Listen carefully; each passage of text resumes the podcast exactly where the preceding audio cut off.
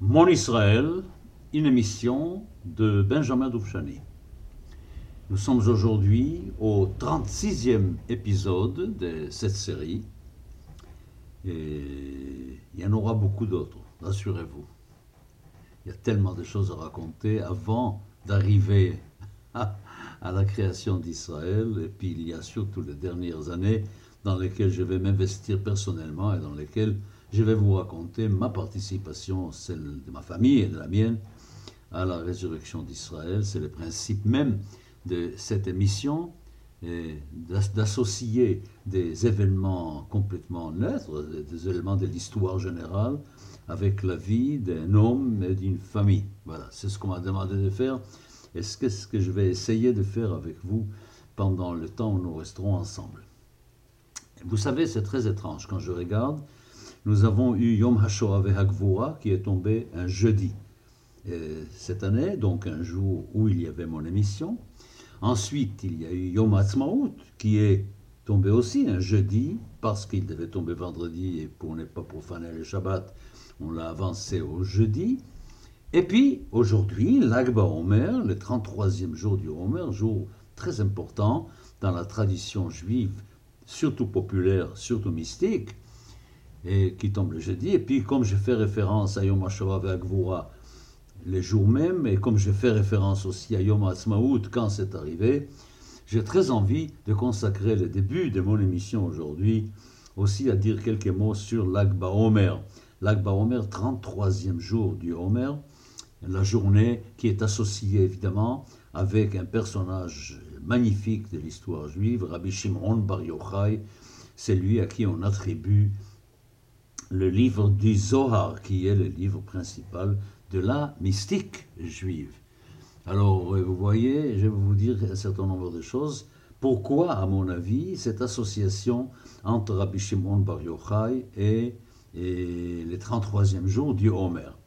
D'abord, pour vous dire que, comme vous le savez, évidemment, entre Pesach et Shavuot, il se passe 49 jours, 49 jours qui sont, qu'on appelle Yemei Sfirata Homer, les jours où on doit compter, la Torah nous dit qu'il faut compter ces 49 jours, même mieux qu'il faut compter les jours, il faut compter les semaines.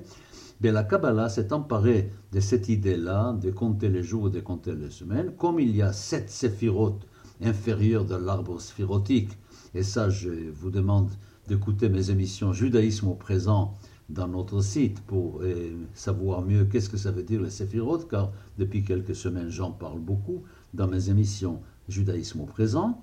Alors, comme nous avons les sept séphirotes inférieures, Chesed, Gevura, Tiferet, Netzachod, Yesod, Malchut, qui sont associés à sept personnes et à sept, à sept types de personnes, en quelque sorte, dans l'histoire juive Abraham, Isaac, Jacob, Moïse, Aaron, Joseph et David. Et la Kabbalah s'est emparée donc de ce système-là pour essayer de faire de ce temps-là un temps d'approfondissement de la mystique chez chacun d'entre nous, où la mystique peut offrir une possibilité d'amélioration personnelle et pourquoi pas aussi d'amélioration nationale, car nous savons très bien qu'est dans l'histoire juive, qu'est dans le judaïsme, et rien n'est vraiment personnel, tout, tout est associé avec l'ensemble. Nous sommes un peuple, nous marchons ensemble. Faites attention quand vous faites par exemple les prières à Kippour, pour demander pardon, Hacham nu bagad nu gazalnu, c'est toujours au pluriel. Al-Chet Avinu Malkenu, c'est toujours, c'est toujours au pluriel, très très important. Alors, la Kabbalah s'est emparée de cela, et puis c'était très facile, puisque 49, c'est 7 fois 7. Alors, il y a maintenant 7 semaines, chaque semaine est associée avec un personnage, la première semaine avec Abraham, la deuxième avec Isaac, la troisième avec Jacob, etc. Et puis, dans chaque semaine, il y a sept jours et chaque journée est associée. Ce qui fait que chaque jour de ces 49 jours de Sephirat Omer est associé à deux séphirotes. Il y a une combinaison de deux séphirotes tous les jours du Homer, ce qui permet de vraiment réfléchir et approfondir en soi. Comme vous savez que ces séphirotes ne peuvent pas être réellement séparées, elles sont une unité, elles marchent ensemble. On ne peut pas dire de quelqu'un qu'il est l'homme d'une séphira. Tout le monde est l'homme de toutes les séphirotes, avec évidemment des différences dans le temps, des différences dans les caractères, qui fait que certains sont parfois sont parfois plus associés, plus attachés à une séphira qu'à l'autre. Alors je reviens maintenant à ce que je voulais vous dire sur l'Akba Omer et Rabbi Shimon Bar Yochai. Regardez, vous avez les personnages qui sont associés, et si je cherche la cinquième semaine dans laquelle nous nous trouvons, la, semaine où tombe l'Akba Omer, je vais trouver que nous sommes dans la cinquième semaine des Omer. Il y a 28, c'est 4, puis après, c'est la cinquième semaine. Dans cette cinquième semaine, si je regarde, premier, deuxième, troisième, quatrième, cinquième jour, je tombe encore une fois les cinquièmes jours de cette semaine. Alors, je suis dans la cinquième journée de la cinquième semaine. Et quand je regarde les, tableaux séphirotiques, je vois que je suis dans les deux cas dans la séphira haute qui est associée avec Aaron. Et Aaron, qui est Aaron Aaron, c'est le grand prêtre, c'est celui qui s'occupe du service divin dans le temple, le seul qui a le droit, une fois par an, de rentrer dans le Saint des Saints. Donc vraiment, c'est l'homme spirituellement très très haut placé. Mais quand je dis spirituellement, il ne faut pas oublier quand même qu'il s'agit soit du tabernacle, soit du temple, c'est-à-dire d'un lieu réel, d'un lieu matériel. Aaron s'occupe d'un lieu qui existe, qu'on peut toucher, qu'on peut voir. C'est le tabernacle d'abord, et ensuite, après, à partir de Salomon, c'est le temple de Jérusalem. Donc c'est l'homme le plus haut placé dans cette spiritualité qui s'exprime matériellement. Les grands prêtres. Et Shimon Bar Yochai alors Qu'est-ce qu'il est, Shimon Bar Yochai? Étant donné que c'est lui à qui on attribue le livre d'Isoar, et que le livre d'Isoar est vraiment le livre majeur de la mystique juive, je peux dire que Shimon Bar Yochai est en quelque sorte le grand prêtre de la spiritualité pure, pas de la spiritualité qui est associée avec un lieu matériel, mais avec une spiritualité totale dans laquelle la matière ne joue aucun rôle. Et comme c'est lui qui est le grand de la mystique juive, il est comme Aaron l'est pour le matériel, il est lui pour le spirituel. Et c'est pour ça que je crois qu'il y a cette association si intime entre la journée de l'Akba Omer et la, la, personnalité donc de Rabbi Shimon Bar Yochai. Vous savez qu'il est enterré à Miron, dans la, en Galilée, en Israël, pas loin de Tzfat.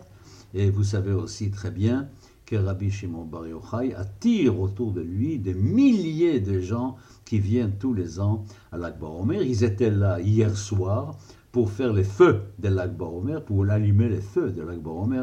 Et puis il y a plein de coutumes sur place, il y a une ambiance assez extraordinaire pour ceux qui ont été là, c'est assez extraordinaire. Voilà, alors je tenais beaucoup, beaucoup quand même à ne pas passer cette journée puisque je suis à la radio, je suis à l'antenne, et pour ne pas vous parler de cette qui vivait en Israël dans un temps très, très spécial aussi.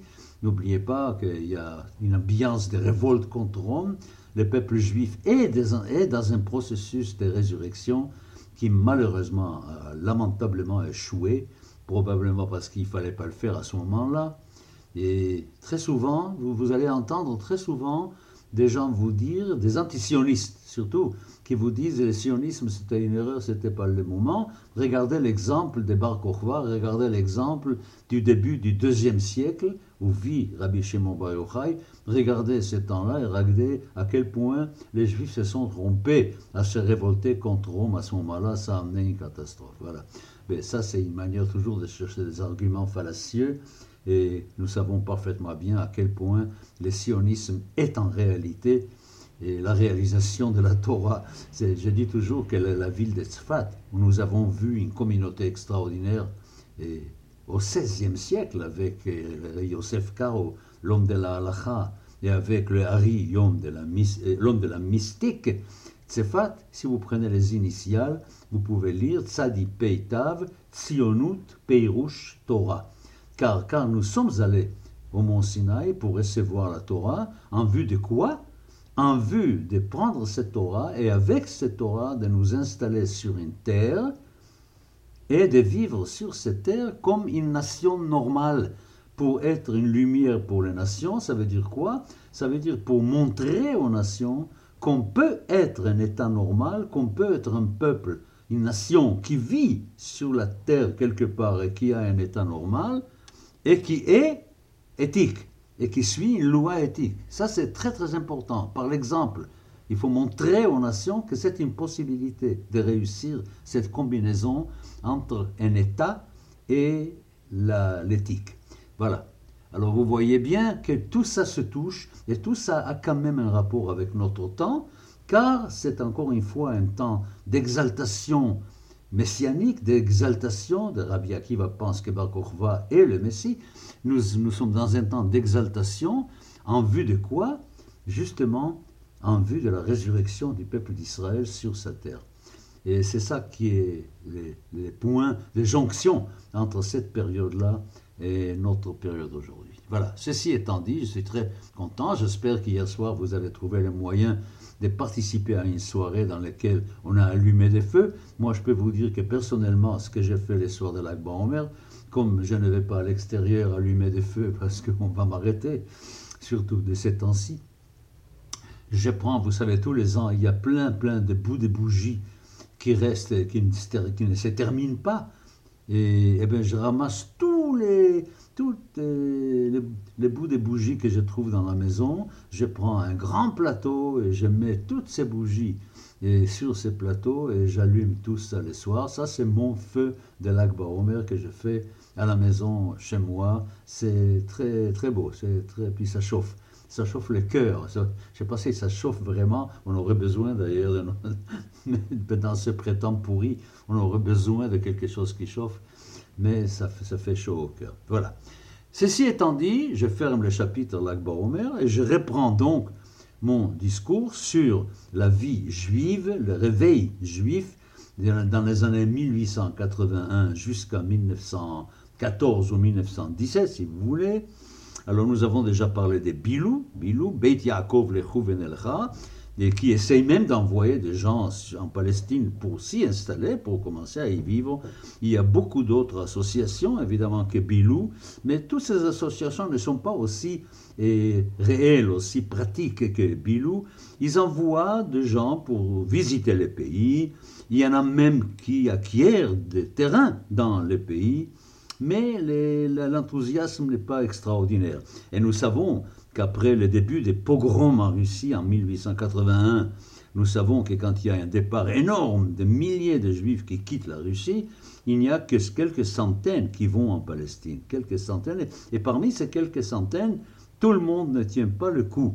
Et puis nous avons l'Alliance en France qui fait dire de faire attention, de, ne pas aller en Israël d'une façon trop rapide comme ça, trop, trop ziza, comme on dit.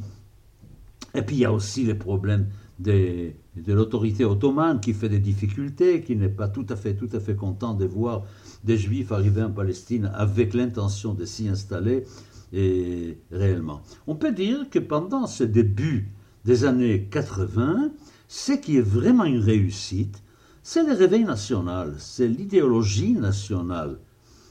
Et c'est un ensemble d'écrivains qui ont su donner vie à, cette, à, ces mouvements-là. Il y avait des hommes comme Lilienblum ou comme Yalag, qui, eux, parlaient énormément de cela. Il faut dire, il faut rendre hommage de, de ce point de vue-là à cet homme Lilienblum, qui était d'abord associé avec les idées des radicalismes social, et qui s'occupait beaucoup des problèmes, des changements dans la religion, il a tout laissé tomber pour une seule idée, l'amour des Sion. Il est devenu un des hommes les plus actifs, les plus actifs. Il a compris la haine de l'environnement non juif vers les juifs.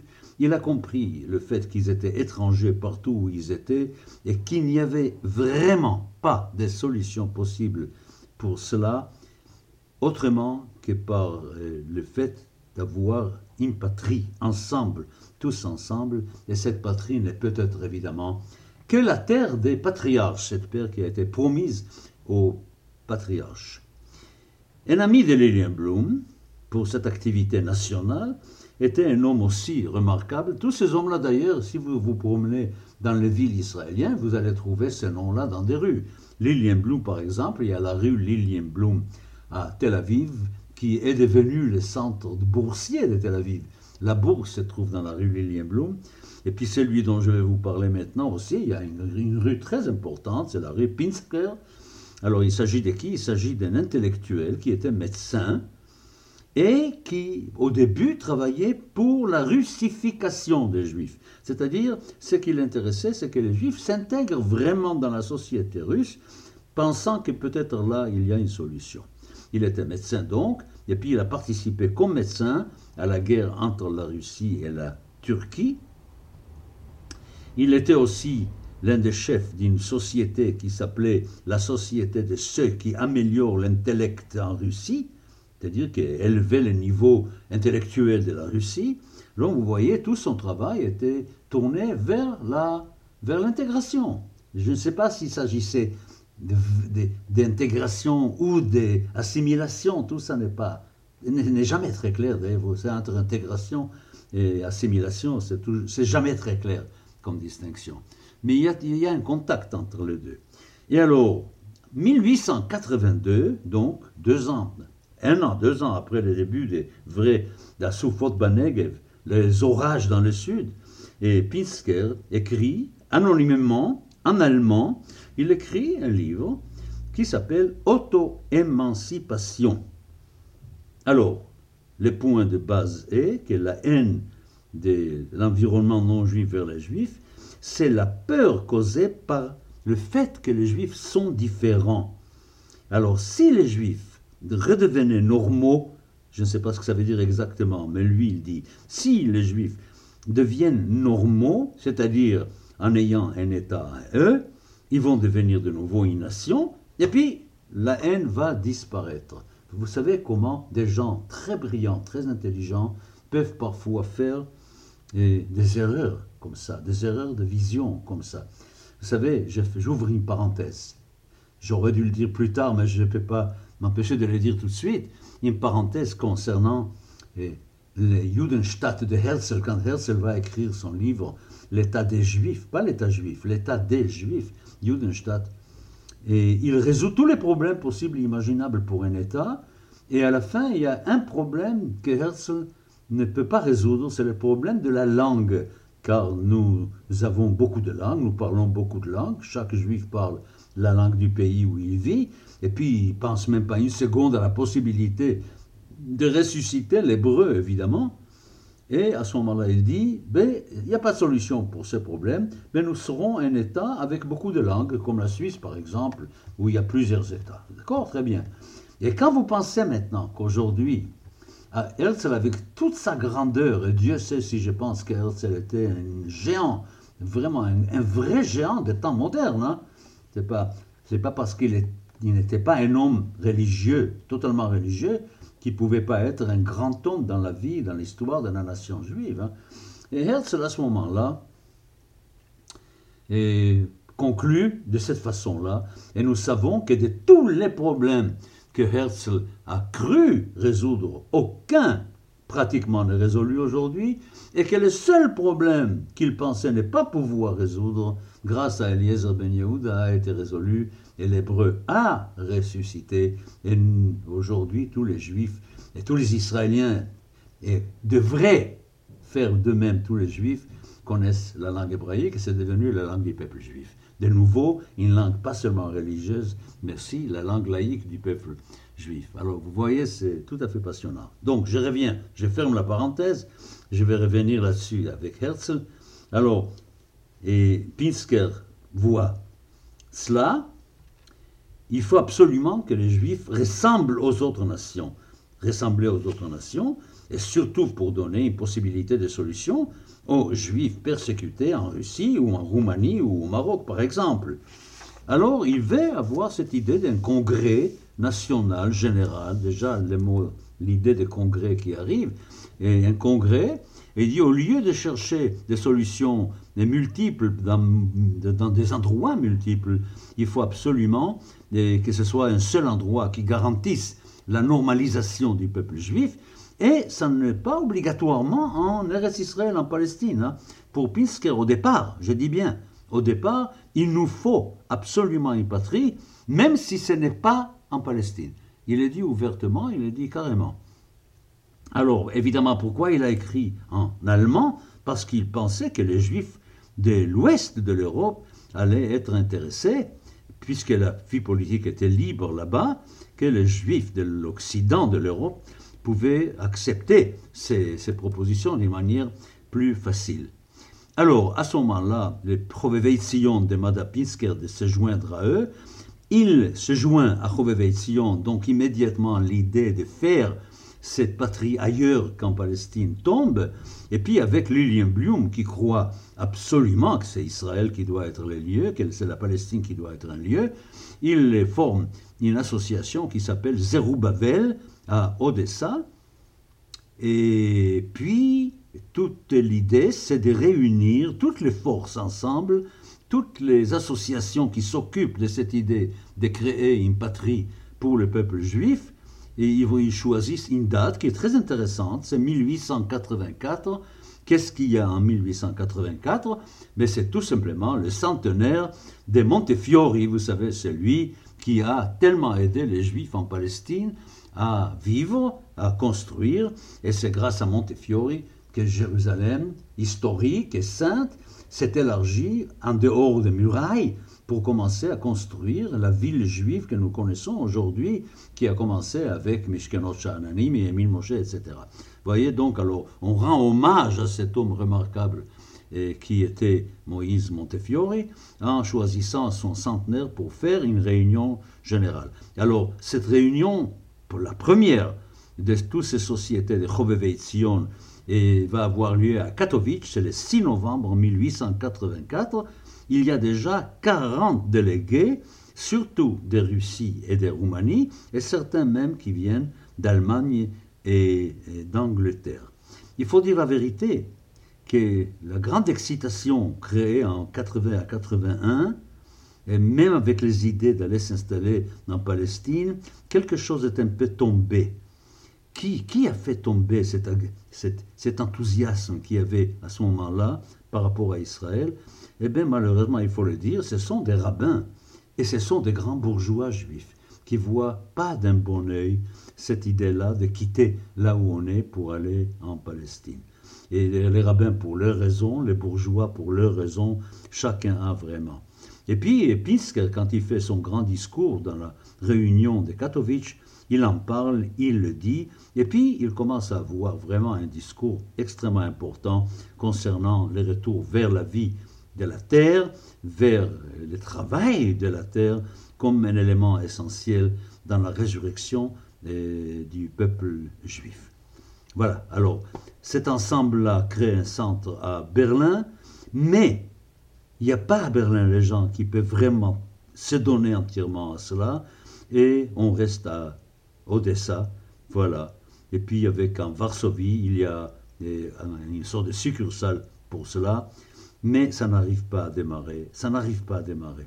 Il n'arrive pas vraiment à aller plus loin que ça. Nous verrons qu'en fin de compte, il y aura qu'un seul, un seul qui va donner vraiment le coup, le coup d'envoi qu'il faut pour enfin que des choses prennent forme sérieusement et deviennent une réalité, ça sera évidemment Herzl. Nous n'y sommes pas. Nous avons encore à parler d'autres personnages, comme par exemple et eh, Moliver, le rabbin Moliver ou Achadaam, avant d'arriver à Herzl et au congressionniste de 1897. Voilà, ben écoutez, alors je vous souhaite une belle fête de l'Akba et je vous donne rendez-vous pour jeudi prochain pour la suite de Mon Israël.